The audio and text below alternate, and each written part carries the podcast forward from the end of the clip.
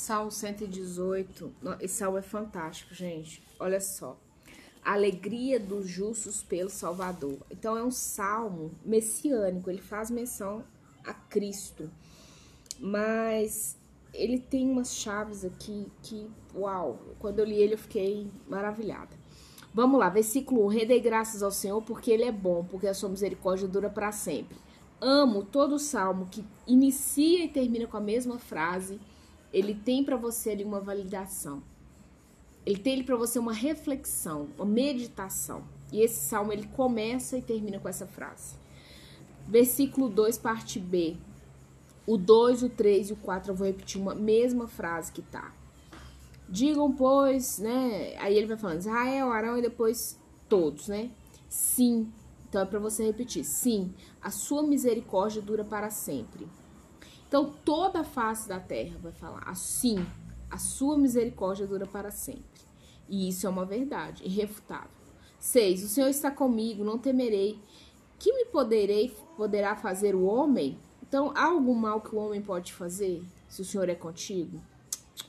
Né? Jesus fala muito isso. Não teme o que pode matar sua carne, teme o que pode matar sua alma, levar ela para o inferno, matar eterna, matar no sentido eterno.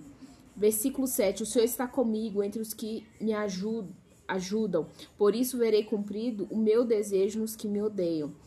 Olha só, o Senhor está comigo entre os que me ajudam. Então o Senhor vai suscitar pessoas para te ajudar também, né?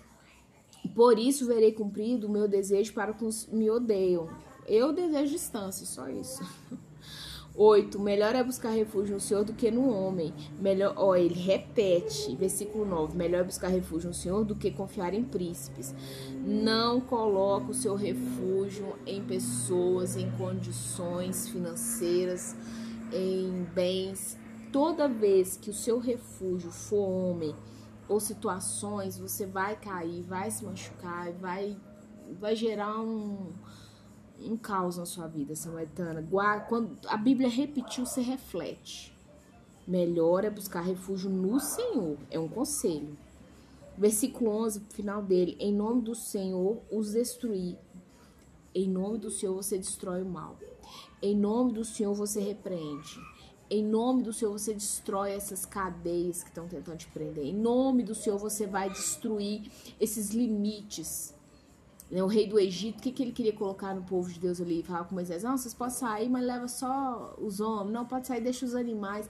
Ele queria colocar limite naquilo que Deus tinha para eles. E só o Senhor pode destruir isso.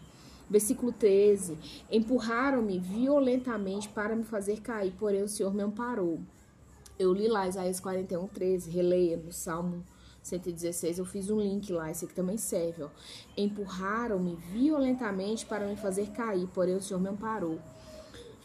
Ironicamente, versículo 13 também, lá Isaías 41, é no versículo 13. Gente, você vai ter situações de pessoas que vão te empurrar para cair.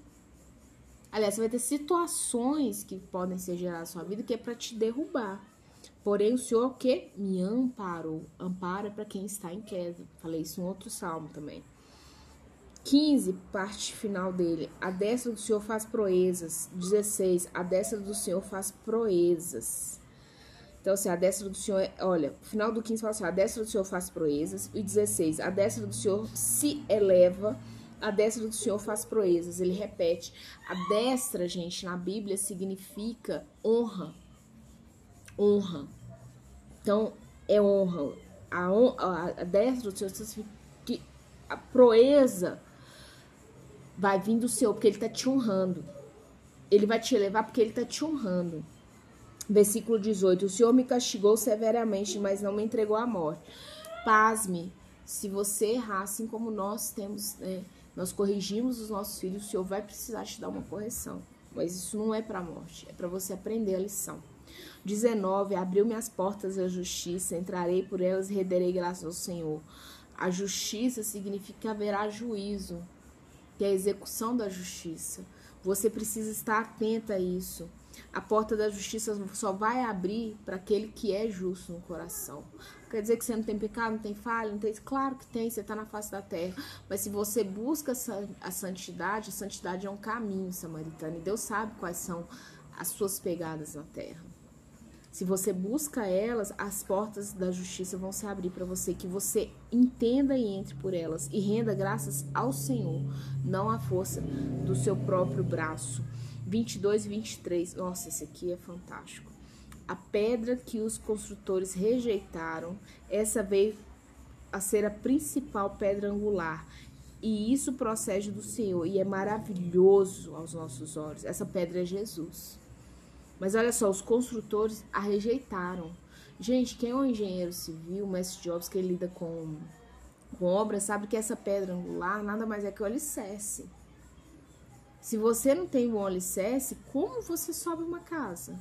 Um prédio? Não vai dar, né? Então, os construtores, que eram aquelas pessoas que eram para saber, não, a necessidade, eu preciso, rejeitaram. Olha a cegueira espiritual. E ver essa a pedra angular, né? Isso procede, isso aí é maravilhoso aos nossos olhos. Que olhos? Os nossos. Porque se Jesus fosse só para os judeus, não estava aí, né? 24 eu vou fazer um link com Ezequiel 2:3. Vamos lá, 24. Este é o dia que o Senhor fez. Regozijemos e alegremos nele. Que dia que é esse? Tem data aqui? Davi colocou?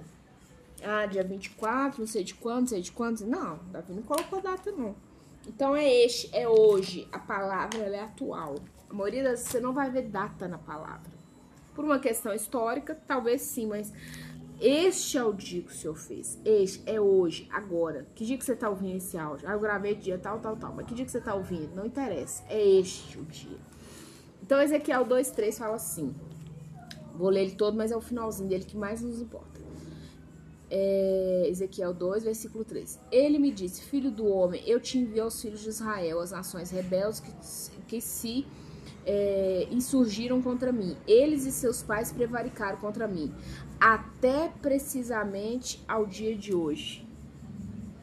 Gente, quando eu li essa palavra, até pus a data aqui na minha Bíblia. Até precisamente ao dia de hoje.